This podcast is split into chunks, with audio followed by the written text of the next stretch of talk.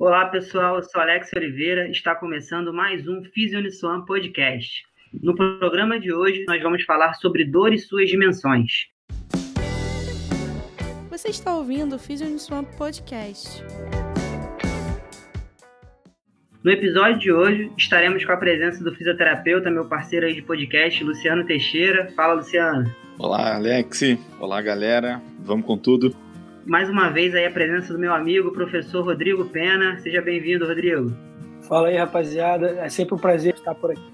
E o nosso convidado mega especial, professor doutor fisioterapeuta Leandro Calazans, que é sem dúvidas aí uma das principais referências no assunto no mundo, né? Possui dezenas de artigos publicados e a gente vai bater um papo aí sobre mecanismos, dor e suas dimensões. Seja bem-vindo, professor Leandro. Valeu, Alex. Obrigado pelo convite. É um prazer participar com vocês desse bate-papo e para toda a comunidade acadêmica da Unisuan. É, obrigado, professor. Hoje a gente tem muita coisa para falar, né, Luciano, Rodrigo? Então, para a gente tentar já começar, qual, o que, que, qual a principal definição hoje que a gente tem sobre dor, né? Que já teve tantas mudanças, qual é a principal definição hoje que a gente tem sobre dor? É, essa é uma pergunta difícil, já começamos com um tópico difícil. Tem, tem inclusive uma definição hoje em dia é, sendo votada, uma nova definição da IASP, que é a maior instituição associada é, aos estudos de dor, e a IASP considera que percepções podem estar relacionadas a essa percepção dolorosa ou estímulo desagradável. Né? Então, não necessariamente você tem é, uma lesão, pode ter a sensação de dor, mas algumas percepções desagradáveis hoje em dia também são consideradas como sensação de dor. Perfeito. E nesse, nesse contexto, né, a gente que trabalha, é, acho que o único aqui que não, não apesar de trabalhar, né, até queria que o professor Rodrigo Pena aí falasse um pouquinho sobre isso, porque apesar dele não ser da área de trauma e ortopedia, tem uma experiência nesse aspecto do, dos pacientes com dor, né, Pena? É, então, eu sempre digo assim, ah, eu sou um, um, fisioterapeuta clínico, né? Então eu consigo dar uma, uma passeada em diversas áreas, assim, e por tratar, é, ter uma experiência com paciente oncológico, eu já pude vivenciar exatamente isso, assim, a dor em outros aspectos, né? E assim, pegando um pouco o gancho dessa é, nova definição que está sendo votada pela IASP, eu até li isso recentemente, a situação de percepção dolorosa e experiência desagradável também ser considerado dor, cara, no âmbito da oncologia isso é um fato, né? Dizem até que na, no, no âmbito de pacientes oncológicos, a dor é considerada o quinto sinal vital. Então a pessoa, quando é diagnosticada de câncer, ela já traz um medo de ter dor. Como é que é isso, Leandro? Isso acontece em outras áreas também? Isso acontece, acontece em várias áreas. É, acho que esses sinais vitais no hospital estão cada vez se expandindo mais. Né? Me lembro que não só a dor tem sido considerada um sinal vital, como também velocidade da marcha, por exemplo, com as pessoas né, internadas e, e, algumas outras áreas que estão se contemplando os pacientes internados. Mas para a área de oncologia, né, a IASP, os grandes estudos de dor têm vislumbrado duas grandes áreas para expansão, que é a oncologia e a pediatria. A gente também muitas vezes imagina que quem é criança não sente dor, mas os níveis de percepção de dor em crianças e adolescentes são quase semelhantes aos de adultos. Então é muito comum se observar é, as pessoas têm dor no joelho, dor na coluna, mas tem outras populações que têm intensa dor. Para os pacientes de câncer, muitas vezes o pessoal considera que a dor está exclusivamente relacionada ao câncer. Sim. Mas nem sempre é isso. Por mais que ele esteja em tratamento do câncer, ou que esteja causando desconforto para ele, seja essa outra condição, como problema na coluna ou algum outro problema, não diretamente relacionado ao câncer. Então é uma área que, que é promissora para os estudos de dor e para o gerenciamento de dor. Entendi.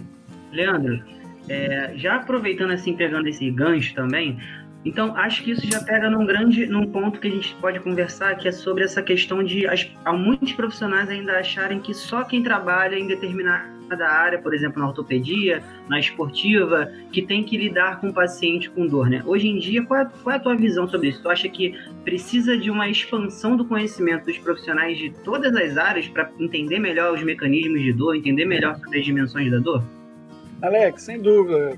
A ideia é que as pessoas tenham um pouco de conhecimento de dor desde o início, né, desde a infância e adolescência. É, recentemente eu participei de uma elaboração de um livro que era um gibi para educar crianças e adolescentes sobre dor. Então, Pô, que legal. O que a gente espera é que, que essas pessoas tenham esse acesso à percepção de dor, os conhecimentos neurofisiológicos da dor, ainda no colégio. Porque a dor, apesar de muita gente ter o aspecto negativo da dor, a dor é uma percepção positiva, né? Porque a dor é um sinal de que algo está errado no seu organismo e algo precisa ser corrigido. Pessoas que não sentem dor nenhuma, elas não sobrevivem muito, porque a dor está sinalizando que tem algo diferente. Então, saber lidar com essa dor, saber identificar qual é o tipo de dor, no sentido de ser uma dor grave, uma dor muitas vezes relacionada ao esforço, né? qualquer um que fizer uma caminhada longa, fizer muito esforço, fica no dia seguinte com uma dor muscular tardia. E nem sempre essa dor tem um aspecto negativo. Às vezes as pessoas já entendem que isso faz parte do muito do esforço excessivo que foi feito. Né? Então, educar as pessoas desde o início para que a dor nem sempre é, tem uma dimensão negativa, mas sim ela é um sinal de alerta, um, um aviso de que tem alguma coisa errada acontecendo, isso é muito importante. E quanto antes esse conhecimento chegar à população, melhor fica para todo mundo, para o gerenciamento da dor em todos os sentidos. Então, Leandro, você falou que nem sempre a dor está relatando com, com aspecto tão negativo, algumas vezes ela pode ser positiva, né? Mas você também falou que existem alguns tipos e classificações diferentes. Fala um pouquinho pra gente como que estão os estudos hoje relacionados a esses subtipos de dor, o que, que você pode dizer pra gente sobre isso? Se eu não me engano, Luciano, acho que os estudos têm focalizado muito as pessoas que têm dor musculoesquelética, porque apesar de, de ser os pacientes com câncer, por exemplo, serem é, uma área grande a ser explorada, um grupo grande de pessoas que têm percepção de dor, a maior parte dos estudos tem explorado mais pessoas com dor musculoesquelética e que muitas vezes essas dores musculoesqueléticas se tornam dores crônicas, né? como um caso emblemático das pessoas que têm fibromialgia. Né? E aí você tem mecanismos diferentes. Então, quando você tem lá alguém que tem uma dor no joelho, clássica, porque dói para baixar, dói para saltar ou para correr, é, é, mais provável que essa pessoa tenha uma dor relacionada às estruturas do joelho, né? A gente chama isso de dor nociceptiva.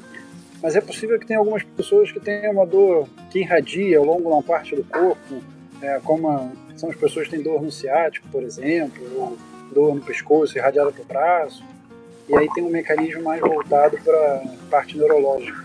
E tem um terceiro grupo que tem ficado cada vez mais forte, que é uma dor chamada nociplástica. Né? O nome meio esquisito ainda para gente, é, mas essa dor nociplástica está muito relacionada a uma falha no processamento da dor. Então essas pessoas não têm uma dor, uma alteração real né, no, no, sistema periférico, mas o centro de processamento da dor não está funcionando de maneira adequada. Então a gente precisa é, reprogramar esse centro de controle de dor. Então, em geral, nós temos esses três grandes tipos né, de dor hoje em dia, pelo menos baseado em mecanismo. Tem outras formas de classificar também, por exemplo, se a dor é aguda ou se a dor é crônica. Né? Então, se considera que a dor crônica é quando nós temos dor há mais de três ou seis meses. Mas, em geral, esses pontos de corte eles também não são muito bem delimitados. Né? É, Leandro, em relacionado à questão mais das dimensões, né? Uma coisa que quando eu comecei a atender, né, muito paciente com dor lá, um tempinho atrás, e eu sempre falo que atender paciente com dor, especialmente com dor crônica, me fez meio que olhar o ser humano como um todo. Eu comecei a ter mais essa percepção mais ampla, né, dentro aí do modelo biopsicossocial de saúde. Como é que a gente é, consegue entender essas dimensões da dor? Quais são as principais dimensões que hoje, assim, na sua prática, nos seus estudos, você consegue ver que estão aí mais predominantes aí no, no estudo da dor? É, a gente tinha classicamente né, um, um, conhecimento formado por esses aspectos biológicos. Né? Então, assim, se você tem uma inflamação no tendão, uma, uma lesão numa estrutura, isso provoca dor. Aos pouquinhos, o pessoal foi reconhecendo que fatores emocionais é, interferem também na percepção de dor. Né? Então, questões cognitivas, questões é, afetivas podem interferir. Mas, recentemente, as pessoas têm valorizado muito a questão do aspecto social, do isolamento social. Então, é mais comum das pessoas que têm problemas emocionais ou isolamento social terem mais sensação de dor. E o ambiente onde você está inserido interfere diretamente. Né?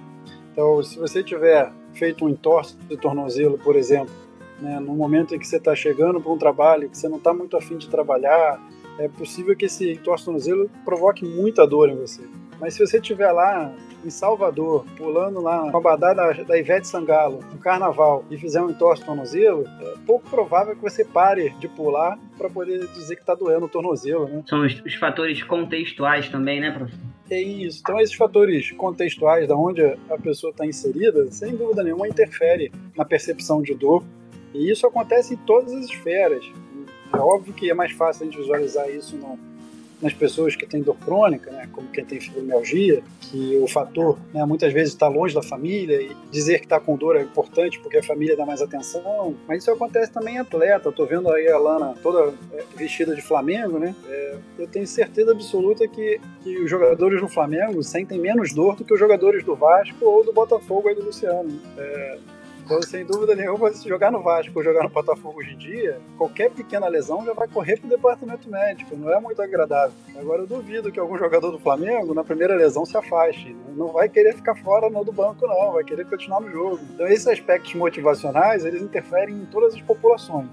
Em algumas populações interferem mais, como é as pessoas com fibromialgia. Em outras populações talvez interfira menos, como é o caso dos atletas, mas os fatores contextuais, sociais, emocionais interferem na percepção de dor. O que, que você tem a dizer sobre isso, Luciano, no seu, no seu dia a dia? Isso é bem interessante, e aí o Leandro toca num ponto que é para mim é sempre é, muito nebuloso e cada vez mais estudando, por exemplo, que são os pacientes com fibromialgia, onde a gente tem como a principal característica clínica a manifestação de dor, dor em múltiplas regiões, e aí quando ele diz que essas dimensões da dor, obviamente que a dor é, tem influência de diversas dimensões, e que ainda podem ser agravadas ou atenuadas por fatores psicossociais, comportamentais e emocionais, fica muito difícil é, identificar qual é a magnitude, né? Onde consigo ver se no paciente ele está é realmente fibromialgia ou é um diagnóstico de dor crônica, sabe, sem um diagnóstico clínico tão bem definido. Vendo para você, o que, que, você acha hoje? O que é fibromialgia? Se fosse definir para gente. Ah, é difícil definir. Né? Cada vez mais a fibromialgia está deixando de ser uma doença e passando a ser uma apresentação clínica. Então, os critérios que foram modificados, inclusive mais recentemente, em 2016, eles consideram o diagnóstico de fibromialgia a partir de uma apresentação clínica. Se a pessoa tem dor espalhada em X áreas, associada a alterações sensitivas ou sensoriais ou somáticas, e aí você faz o diagnóstico. Fazendo um paralelo aqui com o que o Rodrigo falou sobre o câncer, né? As pessoas hoje em dia já entendem, elas podem um dia ter câncer, se curar, e no passado, na história passada dela, elas tiveram câncer. Mas elas, uma vez diagnosticadas com câncer, ela não fica com câncer pro resto da vida, né? Ela pode depois ter uma nova recidiva, um novo episódio né, de câncer, mas ele em algum momento cura aquele, aquele Mas na fibromialgia não, parece que uma vez a pessoa recebendo o diagnóstico da fibromialgia, ela fica aquilo na mente e ela fala o tempo todo para todo mundo que ela tem fibromialgia, mesmo não tendo quadro clínico típico. Então, a fibromialgia é um exemplo grande dessas dificuldades que nós temos hoje em dia na área de dor, de gerenciar as pessoas que têm dor crônica. As pessoas não sabem exatamente qual o caminho. Então, dificilmente alguém vai falar, ah, eu consigo curar todos os meus pacientes de fibromialgia. A gente não sabe exatamente qual é o melhor caminho. A gente sabe que essas pessoas têm, sem dúvida nenhuma, que se exercitar, têm que mudar o comportamento, né? mas isso não é uma tarefa fácil para todo mundo. Como o diagnóstico não é muito fácil, o tratamento também não vai ser muito fácil. Né? Então, se tivesse um diagnóstico preciso, provavelmente o tratamento seria preciso. Mas ainda não dá para ter essa precisão nem no diagnóstico nem no tratamento. Ô, Leandro, deixa eu te perguntar uma coisa. Pegando um pouco do gancho assim da minha experiência com doentes com doenças crônicas ameaçadoras da vida e mais precisamente a oncologia, dentro do, dos pacientes oncológicos se fala muito de um conceito de dor total, né? É, e eu tive lendo umas coisas até para dar aula como se define é, esse conceito né, de dor total e qual é o papel das red flags, né, bandeiras vermelhas nesse âmbito aí. O que que significa e o que que a gente que não é especialista em dor precisa ficar atento para conduzir melhor isso. Ah, ótimo, Rodrigo. As red flags são, né, da tradução bandeiras vermelhas, são fatores estruturais ou estruturas que indicam que o, paciente tem uma dor relacionada a uma alteração grave. Né? Então, isso pode estar relacionado a um câncer num determinado órgão, né, uma determinada região, ou pode estar relacionado a alguém que teve uma fratura, por exemplo. Né? Então, se alguém chegou com uma fratura na coluna, uma fratura em algum local, talvez isso seja uma bandeira vermelha para o tratamento ou para a percepção de dor dessa pessoa. em câncer eu não tenho esse número exato do qual percentual de red flags, né? Mas o câncer já é uma, uma bandeira vermelha, né? Para percepção de dor. É, mas em, dor musculoesquelética geral, principalmente dor lombar, que é a mais comum das dores musculoesqueléticas, a gente tem hoje em dia que a prevalência é de 1% das bandeiras vermelhas. Então, se você pegar todo mundo que sente dor nas costas, apenas 1% tem alguma causa relacionada à bandeira vermelha, que seja um câncer na lombar, um câncer no abdômen que provoca dor lombar, ou uma fratura na vértebra, ou uma hernia de disco que comprime. Então, se você somar todas essas causas, isso é, soma 1% dos pacientes que têm dor nas costas. Então, essa avaliação da bandeira vermelha é uma avaliação logo no início, né? Então, na triagem inicial, você tem que verificar se a pessoa tem alguns sinais e sintomas dessas bandeiras vermelhas. Sim, sim, entendi. É, aí você aprofunda a investigação. Se você não tiver nenhuma dessas bandeiras vermelhas, aí você segue com uma abordagem que a gente chama cada vez mais de abordagem não específica, porque a dor não está relacionada diretamente a uma estrutura ou uma condição específica. Não seria uma abordagem não específica do paciente. Entendi. Então, assim, complementando isso aí, então, qual seria o papel, visto que não é a abordagem da dor não seria tão específica e visto essas dimensões que abordam a dor, qual seria o papel dos instrumentos multidimensionais? Para você tentar dar uma proporção de contribuição de cada um desses fatores. Então, todo paciente tem essa influência biopsicossocial. Alguns deles têm uma influência maior bio, outras maior psico, outros maior social. Não tem uma regra, né? Então, fazer uma avaliação multidimensional é interessante para você ajustar e ver quais são os fatores que estão mais influenciando para aquele seu paciente que está na sua frente. Então, o ideal é justamente valorizar esses diversos fatores que podem interferir na percepção de dor do seu paciente. Perfeito. Só, só, complementando, antes do Luciano quer fazer uma pergunta, Leandro, eu acho que esse aspecto aí que você tocou é importante, né? Que é como se a gente fizesse, né, fazendo uma varredura aí no paciente, né? E vendo quais desses fatores podem estar impactando mais, se, é, sei lá, o cara tem um nível de estresse elevado, se está dormindo mal, se está com crise de ansiedade, Aí entra nos fatores físicos, que é onde a gente, né, como fisioterapeuta, acaba atuando mais. Mas é ter essa noção do bio e saber identificar os fatores psicossociais associados. Acho que isso é um ponto que muitas das vezes a gente, até pela nossa formação com base, né, a gente às vezes acaba não tendo ainda essa percepção da importância de identificar os fatores psicossociais. Algumas pessoas às vezes confundem identificação com tratamento, por exemplo, né? Sem dúvida, sem dúvida. O fisioterapeuta ele tem total capacidade de identificar. Né? Mas eu concordo com você que nem sempre o fisioterapeuta deve gerenciar esses fatores. Então, os fatores emocionais eles devem ser gerenciados pelo psicólogo. Né? Por isso que quem tem dor, principalmente quem tem dor crônica, tem que estar numa equipe multidisciplinar ou interdisciplinar, de preferência, para conseguir gerenciar todos esses aspectos. Perfeito. Luciano, fala aí sua pergunta, o que, que você tem para gente? Eu estava é, pensando aqui com esses fatores biopsicossociais, vendo consideramos então esses como bandeiras amarelas, é isso? E qual a influência das bandeiras amarelas para o paciente com dor? Essa é uma tecnologia que se usa também, né? Então, as bandeiras vermelhas, como o Rodrigo comentou, estão relacionadas essas estruturas, né, que são lesões graves que precisam ser corrigidas. As bandeiras amarelas, elas não são determinantes para o quadro clínico da pessoa, mas elas amplificam a dor da pessoa, né, e os comprometimentos que a pessoa pode ter com alguma limitação do dia a dia ficam amplificados por essas questões que são chamadas bandeiras amarelas. Então a gente pode, de alguma maneira, incentivar as pessoas a reconhecer isso, isso já ajuda, mas tem alguns que estão cada vez mais comuns estarem mais fortes. Então, recentemente, num estudo que teve com a Letícia, que foi aluna do mestrado e hoje em dia está no doutorado na Unisuan, a gente levantou esses fatores que podem interferir na intensidade da dor de pessoas com dor lombar e viu, por exemplo, que catastrofização e cinesiofobia eram dois fatores importantes para a percepção de dor mais intensa né, do paciente. É, a gente tem desenvolvido várias pesquisas lá na, no grupo, lá do programa de pós-graduação, para identificar quais desses fatores poderiam ser mais importantes. Como eu falei, alguns deles já são mais reconhecidos como esses dois, cinesiofobia e mas eu acho que é importante também destacar para o clínico, para o fisioterapeuta que é clínico, ou para o estudante que vai atender um paciente aí quando se formar, também não tem uma receita de bolo. Então pode ser que para aquele paciente catastrofização e cinesiofobia não seja muito importante e que o isolamento social seja muito importante para essa pessoa. Então vale a pena ter uma avaliação multidimensional, sabendo que existem sim alguns pontos mais importantes, como por exemplo depressão. Então é sabido que as pessoas que têm depressão têm mais chances de ter dor e dor crônica, né? O Alex comentou também sobre fatores de estilo de vida, né? então sedentarismo e, e privação do sono também são dois fatores que contribuem muito para a intensidade de dor. Então a gente precisa abranger os fatores biológicos do músculo, da articulação, mas também precisa abranger esses outros fatores que podem contribuir com a percepção de dor. Leandro, eu sempre acho muito rico né, a discussão sobre os pacientes com dor, justamente para a gente conseguir transitar nessas diferentes áreas. Agora, partindo já para os desafios né, de tratamento, você falou uma coisa que na prática clínica, que muitas das vezes eu percebo tem uma, uma certa dificuldade, né, eu vejo como um desafio, é essa questão do paciente adota o diagnóstico, né, como você falou, por exemplo, do paciente da, da fibromialgia, né, ele adota o diagnóstico, ele leva, ah, eu tenho fibromialgia, eu tenho a vida inteira fibromialgia né? Aí, nesse conceito inicial, uma das coisas que às vezes eu, eu considero um desafio é a gente fazer o paciente entender que ele tem dor há 10 anos, mas não necessariamente ele tem uma doença grave na coluna, por exemplo, né? Como é que você, assim, entende quais são os maiores desafios hoje dentro aí desse cenário dos pacientes com dor, principalmente com dor crônica, né?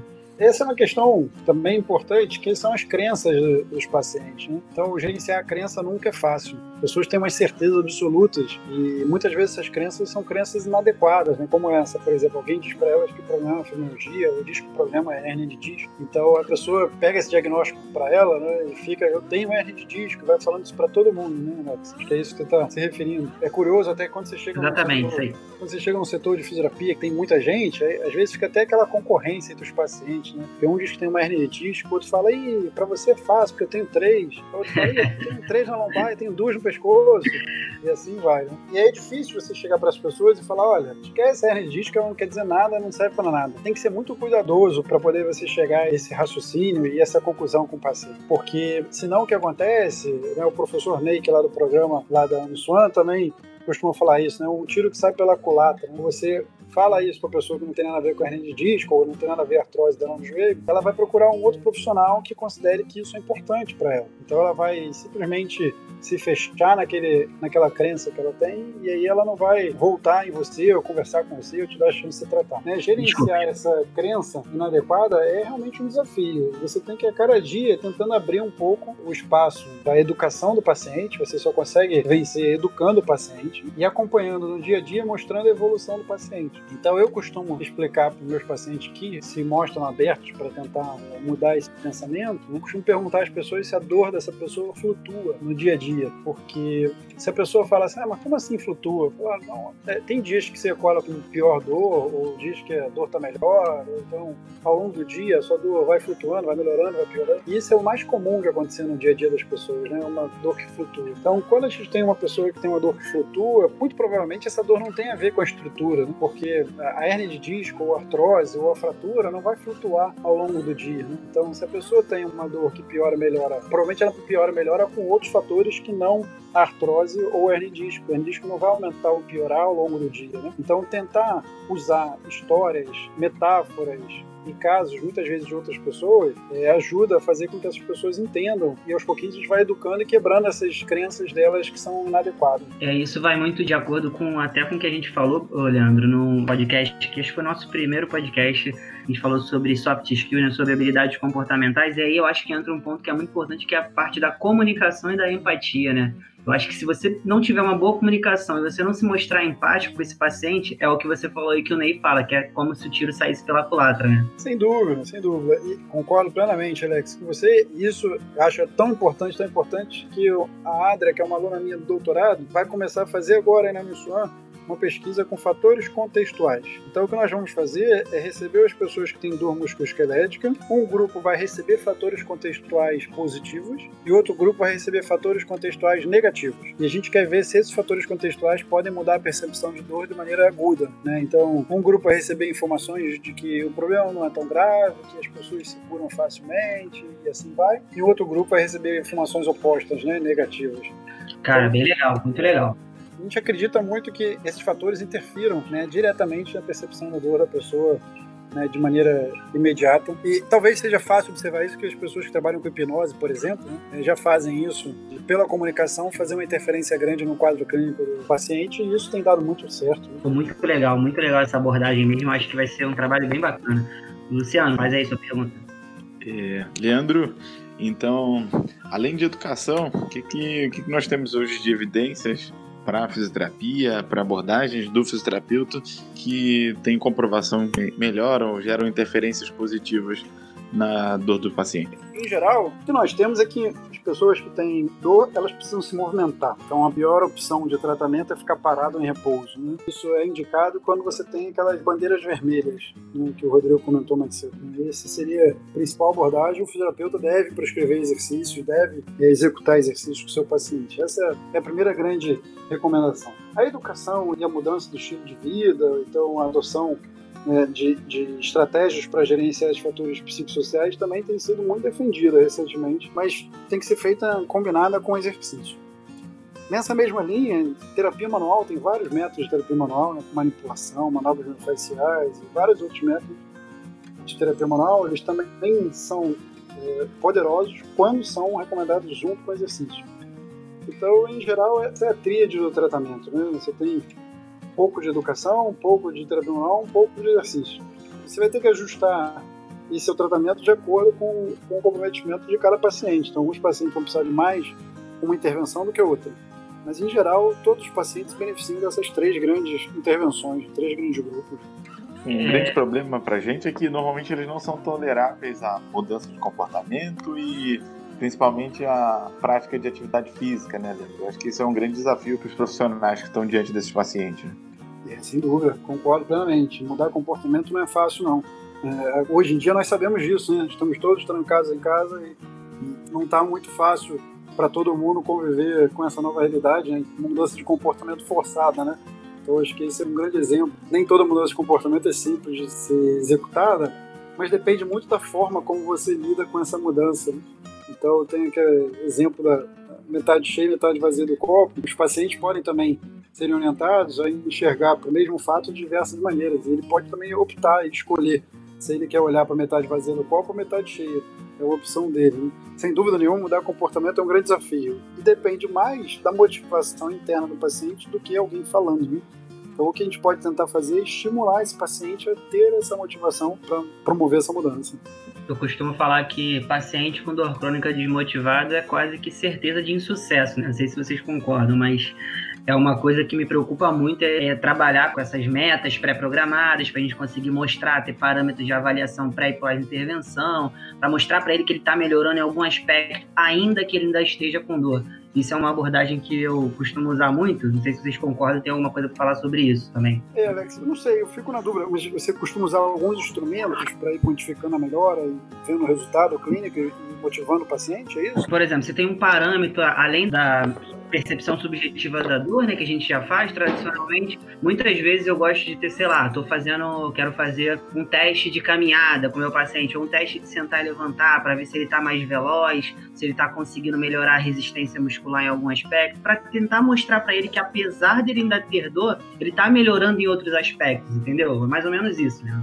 Sem dúvida, isso pode ajudar nessa motivação, com certeza. Mas eu acho que uma questão que é importante também nessa avaliação é tentar identificar no paciente, né, primeiro, se ele quer melhorar, e segundo, quais são os fatores mais importantes para ele. É, então, muitas vezes, a gente acaba usando alguns critérios do fisioterapeuta na melhora clínica e, no final, acabam não sendo úteis para o paciente porque ele espera outros tipos de resultado. Por exemplo, há pouco tempo teve uma pesquisa qualitativa do grupo da Austrália, lá de Lombar, e conseguiu mostrar que é, as pessoas valorizam a melhora imediata imediata da dor. E isso não é tão valorizado assim nos ensaios clínicos, nas pesquisas. Né?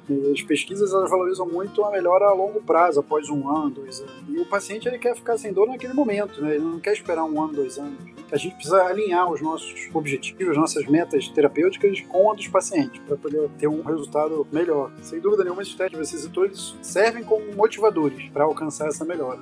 Desde que estejam alinhados com o que o paciente espera, né? Tá perfeito, Alex, concordo plenamente. Precisamos alinhar o objetivo do fisioterapeuta com o objetivo do paciente. Beleza. A gente até falou sobre isso, né, Luciano, recentemente numa live que a gente fez sobre aliança terapêutica, da importância disso, né, de alinhar metas e expectativas entre terapeuta e paciente. Senão, um quer ir para a direita, o outro quer ir para a esquerda e eles não se encontram, né? É, isso é bem legal, porque algumas vezes, quando vamos buscar lá as evidências e aí tem técnicas sugerindo para algumas evidências, obviamente essas técnicas estão pautadas numa melhora de algum desses aspectos, mas, por exemplo, dependendo dependendo da perspectiva, principalmente dos objetivos dos pacientes, a gente vai precisar abandonar essas técnicas e esses, e esses procedimentos e adaptar um pouco para estar tá sincrônico com as perspectivas e necessidades dos pacientes. E, por exemplo, nesse exemplo que o Leandro deu muito interessante, se a gente quer, por exemplo, uma melhora um pouco mais rápida, um pouco mais aguda desses sintomas, obviamente só para alinhar com, com as necessidades dos pacientes. Então, abordagens mais passivas, terapia manual, seria um pouco mais indicado, pelo menos segundo essa necessidade que esse estudo apontou, né, Leandro? É isso. É, a gente precisa alinhar, né? Um, acho que um exemplo mais emblemático dessa necessidade de aliança, né, do paciente com o terapeuta, representa os casos que estão afastados por trabalho, né, por algum benefício trabalhista. Então, muitas vezes a pessoa, de maneira consciente ou inconsciente, né, ela acaba valorizando aquele trauma, aquela evento que ele teve do benefício trabalhista, e essa pessoa vai prorrogando aquela dor, aquela disfunção por causa do benefício trabalhista. E aí o fisioterapeuta fica querendo melhorar logo aquela pessoa, resolver logo o problema, o paciente acaba não querendo melhorar, porque tem um benefício trabalhista envolvido. Então, mais uma vez, eu não estou aqui para julgar se aquele, aquela condição é, é consciente ou inconsciente, muitas vezes ele acaba estendendo de maneira inconsciente né, esse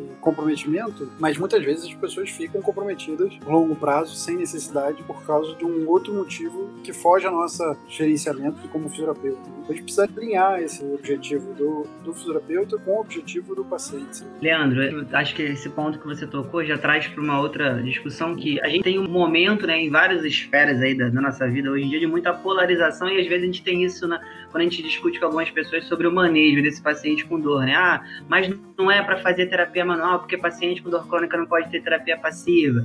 Aí tem que ter só exercício. Eu acho que aí tu tocou num ponto central que é a gente ter esse discernimento de ter uma estratégia que esteja de acordo tanto com os benefícios que o terapeuta pretende alcançar, mas que o paciente esteja ali também vendo uma real melhora, que esteja alinhado com aquilo que ele espera como resposta do tratamento, né? É, sem dúvida, Alex. Eu sou super favorável a usar a prática baseada em evidências, né? A gente pode buscar o que a literatura traz de informação para a gente poder utilizar. E existem evidências de diversas modalidades diferentes para várias condições. Então, é difícil você querer definir né, um tratamento que dê certo para todo mundo, né? Ou que você atenda só um perfil de paciente e que você possa usar sempre a mesma modalidade. É muito difícil. Então, as pessoas são diferentes. A gente vai precisar individualizar o tratamento em diversas condições, porque a interferência na dor depende de vários fatores, então você vai precisar individualizar o tratamento daquela pessoa de acordo com os fatores que ela apresenta. Então nós temos vários caminhos para o tratamento dos pacientes e as pessoas podem optar por o melhor caminho que convém a cada uma delas. Perfeito, é, a gente até também falou sobre isso, que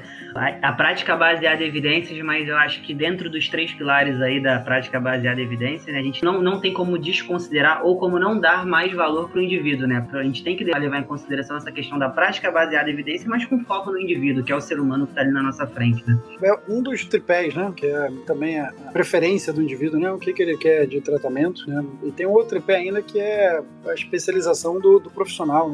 Não adianta a prática baseada em evidência dizer que a melhor técnica é a acupuntura, por exemplo, no paciente, mas eu não tenho formação em acupuntura, né? Eu, Leandro. Então eu não vou poder ofertar o um melhor tratamento. Dentro então, da expertise, né? De cada um, né, Leandro? É, então você tem que ter nesses três né, pés da, da, prática baseada em evidência, tem que considerar o que tem de melhor evidência, sim, mas você precisa considerar também a experiência clínica do, do profissional que está atendendo e precisa considerar a preferência do paciente. Né? Quantos pacientes nós já atendemos, vocês na clínica escola lá no Suan, lá na Cruzan, e nós em vários outros locais, atendemos pacientes que falaram, não, eu quero melhorar fazendo ultrassom, eu só vou melhorar fazendo ultrassom. E a gente tem um monte de evidência hoje em dia mostrando que o ultrassom não funciona, mas chegava lá no final, aquele paciente melhorava com você fazendo ultrassom que não é terapêutico. É, isso é uma das coisas que mais incríveis, né, do tratamento da dor aí.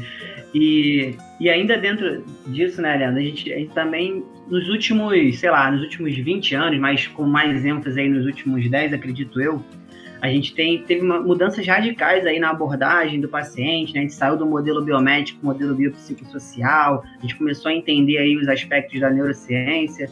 O que, que a gente tem, pode esperar, porque está mais integrado aí das pesquisas, o que, que tu espera aí para os próximos anos? Qual é a linha que deve seguir aí o tratamento desses pacientes com dor? Olha, essa pergunta de um milhão de dólares, hein, Renato? essa, essa pergunta, se você descobrir essa resposta, você me conta, mas eu também quero saber essa. Vamos lá, né? É, a gente sempre tem uma disputa né, da indústria farmacêutica em tentar descobrir qual é a substância que falta ou qual é a substância que eu vou dar para o paciente para o paciente parar de sentir dor. Né? Então, existe uma demanda muito pesada na indústria farmacêutica nessa abordagem. Né? É, mas existe também o, o, conceito básico, né? voltar para o que é básico. Então, voltar para o que é básico é as pessoas precisam se exercitar mais, as pessoas precisam se estressar menos, precisam dormir melhor, precisam ter várias outras questões para gerenciar bem a dor. É, as pessoas precisam conhecer mais os fatores relacionados à dor, enfim, tem várias questões. Tem várias linhas que podem seguir. Eu espero muito que no futuro tenha um gerenciamento da dor que seja um gerenciamento mais equilibrado. Não tem nenhuma técnica que isolada resolva todos os problemas, é, nenhum remédio que resolva todos os problemas, e que a gente possa equilibrar essa abordagem para os pacientes no futuro, para que eles fiquem melhor, com menos dor e que a gente diminua cada vez mais a prevalência de pessoas. Né? Seria muito interessante, nesse momento de coronavírus, a gente tentar verificar qual é a prevalência de dor nas pessoas. Então, eu quase não tenho recebido ligação dos meus pacientes que normalmente ligam para dizer que está doendo. Então, quando tenho um motivo muito maior, né, as dores diminuem. Então, vale a pena as pessoas considerarem essas questões também na percepção da dor. Né? Leandro, eu acho que eu não poderia concordar, não sei, acho que é bem comum aqui para gente, mas eu não poderia concordar mais. Eu acho que a gente olhar é, mais às vezes para o aspecto da saúde, né, como um todo, para poder conseguir, como consequência disso, melhorar, inclusive, a dor, né? Eu li no, acho que foi ano passado, recentemente, no, um artigo do Peter Sullivan que ele falava sobre isso, que a abordagem da dor crônica deveria ser muito semelhante à abordagem das doenças crônicas como a hipertensão, que você preconiza uma boa alimentação, você preconiza ter atividade física. Eu acho que isso também, além de concordar com você, eu torço para que seja assim, sinceramente. É, foi, tomara, eu também torço muito que um dia não só é, a sociedade reconheça isso, como os sistemas de saúde também reconheçam esse aspecto, porque os sistemas de saúde ainda são muito patológicos, vamos dizer assim. Não seria mais barato para o sistema de saúde fornecer é, atividade física em grupo do que fazer ressonância magnética ou cirurgia em grupo. Precisa ter uma mudança, é, uma mudança de paradigma. Né? Então, não só os profissionais de saúde precisam mudar esse paradigma, mas os sistemas de saúde também precisam mudar esse paradigma para que é, a gestão da dor melhore no mundo inteiro. Perfeito. Luciano, pena alguma consideração aí final aí sobre nosso assunto para a gente poder caminhar para a parte final? Por mim tá tudo ótimo.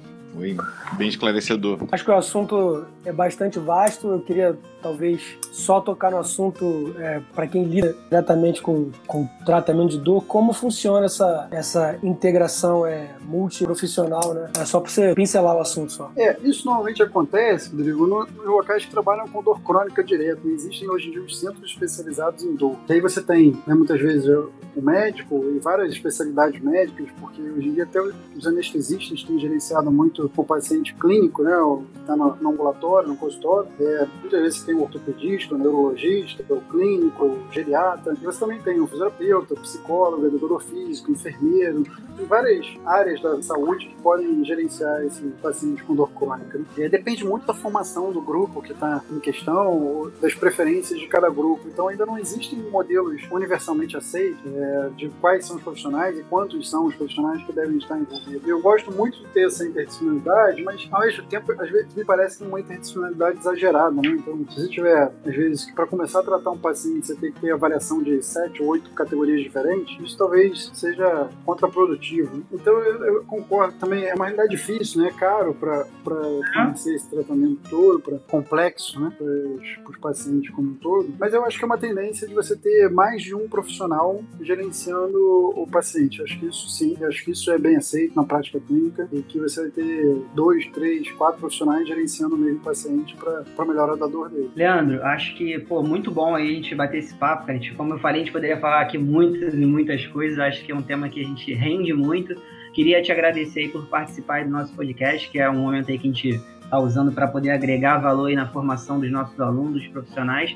E deixa um recado final aí pro pessoal aí que, tá, que se interessou pelo assunto, o que, que você acha que é importante ficar atualizado? Qual, manda um recado aí pra galera. Obrigado, Alex. Obrigado pelo convite. Foi ótimo participar aqui com vocês. Meu primeiro podcast aí. É um prazer estar participando, sendo o primeiro junto com a Uniswan. Vocês estão craques aí em divulgar essas mensagens, divulgar conteúdo importante para toda a comunidade da Uniswan. É, é, importante que os alunos saibam que existem profissionais de muita qualidade dentro da Uniswan. É, nem sempre as pessoas encontram os profissionais porque eles estão envolvidos com outros outras atividades, mas que busquem conhecer todo o serviço que a Uniswan tem a oferecer, que busquem conhecer os profissionais que estão é, envolvidos aí com a Uniswan, que se beneficiem o máximo desse aprendizado, desse conteúdo, que leve isso para a comunidade, para seus familiares, para que a gente consiga melhorar a qualidade de vida das pessoas que sentem dor nos próximos anos e nos próximos locais. Excelente, excelente. Luciano, dar o seu recado. Bom, queria mais uma vez também agradecer, Leandro. Muito obrigado, obrigado pelo esclarecimento, obrigado por tudo, particularmente por mim. Então, muito obrigado, hein, Leandro? Você é fera. E aí, Rodrigão? Pô, Leandro, foi um. Gostou, gostou, Rodrigo? Tu que não é diretamente da área. Caraca, foi muito legal. Era isso que eu ia dizer agora. Então, é, eu acho que não só me acrescentou como profissional, né? Muitas vezes tenho que falar sobre o tema dor por conta das disciplinas que eu dou, da minha área de atuação maior, né? Doentes crônicos e tal, e terapia intensiva. E, cara, foi um prazer enorme ver o Leandro falar assim. Eu sei que ele é fera, mas ele fala de uma coisa complexa de uma forma simples. E é isso que a gente espera mesmo de um, professor, né? Então, muitíssimo obrigado. Valeu, Rodrigo. vou deixar um convite para você, uma, ver se vai uma motivação. Lembro que algum tempo atrás conversei com a professora Laura Oliveira, que é também da Uniswan, trabalha com neuro, e a gente acabou fazendo um trabalho junto aí de dor em paciente Parkinson. Né? Então, a princípio, a professora Laura nunca poderia imaginar que que fosse tão comum ter dor em Parkinson, porque sem dúvida nenhuma a principal queixa dos pacientes é mobilidade.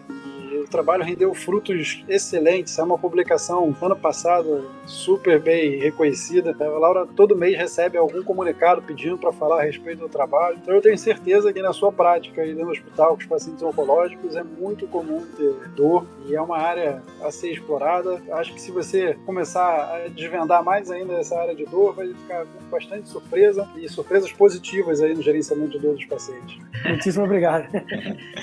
Gente, então, obrigado aí. Esse foi mais um episódio do Fisionissuan Podcast. Sigam lá nossas redes sociais, lá, arroba no Instagram. E em breve tem muito mais. Um abraço, obrigado a todos. Tchau, tchau. Você acompanhou o Fisionissuan Podcast.